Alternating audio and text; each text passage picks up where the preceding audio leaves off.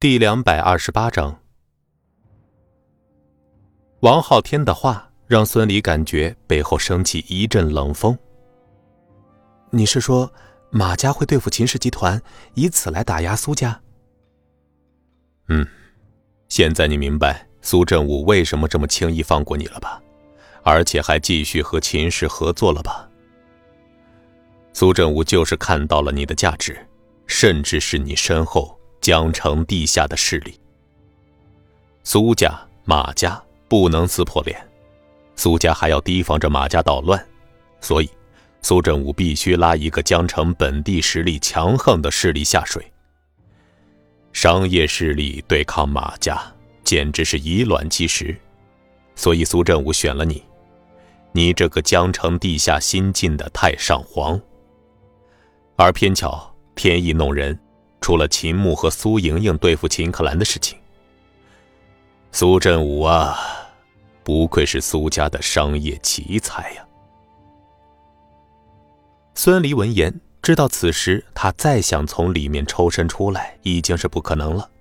而且，就算他想摆脱苏家马家的交锋，秦氏集团会放弃苏家那样的肥肉吗？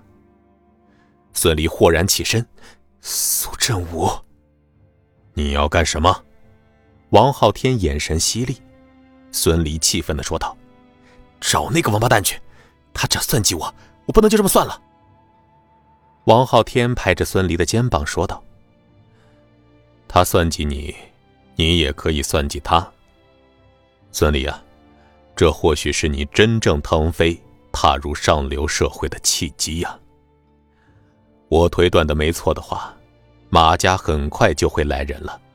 现在。”秦氏和你算是彻底的绑在一起了，你要努力了，不然秦可兰也要遭殃。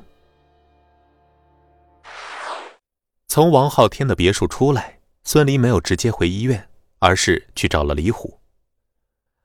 鹏展集团的事情，孙离主要交给了和尚，而李虎又变回了地下虎爷。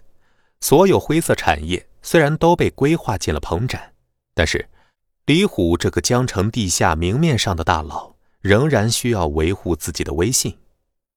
此时，江城大大小小的帮派都给李虎递了名帖，认了他江城龙头的地位，所以外人要来江城，肯定会拜李虎的山头。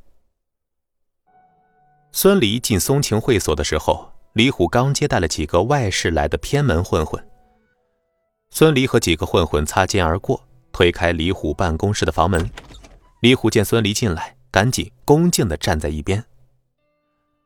来干什么的？孙离问的是刚才那几个混混。呃，李哥呀，他们几个来这里做些捡钱的买卖。李虎试探的说道。他知道李哥最讨厌歪门邪道了。孙离皱眉。捡钱的买卖，要饭的吗？啊，李哥，这几个。都是些穷怕了的人，我保证没有人控制他们。职业乞讨什么时候也算是买卖了？告诉他们，要么找份正经的工作，要么滚出江城。听着孙离的话，李虎讪笑着道：“李哥呀，他们是外乡人，在这界面上乞讨，还可以帮着咱们打听些事情。无论做什么事情。”消息网的构建都是放在首位的。孙离皱了皱眉头，对于地下这些事情，他并不是太明白。于是孙离也没有接话，转而说道：“让你合并到鹏展集团的产业，没做什么手脚吧？”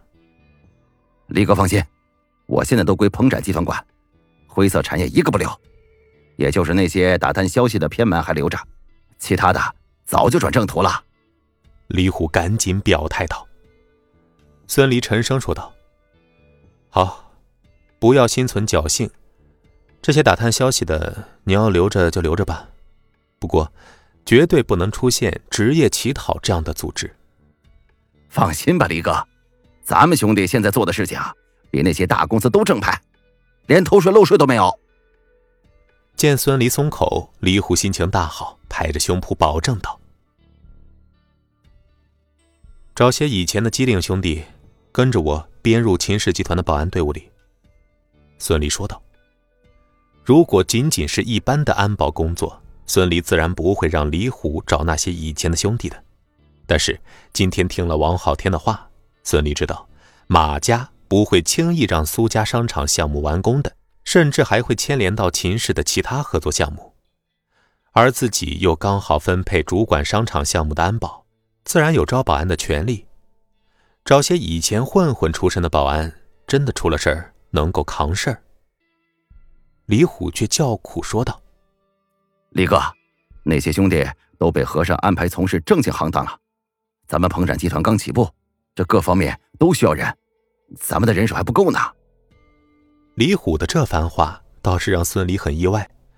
要知道，虎爷手底下的混混可是不少，这么多人竟然还不够鹏展集团分的。孙离笑道：“哼，彭展用得着那么多人吗？”李虎挠着头，不好意思的说道：“李哥呀，您这一把弄的产业可不小，比嫂子的产业都大，而且还有玉器加工厂，工资待遇那么好，我自然要紧着自己兄弟安排了。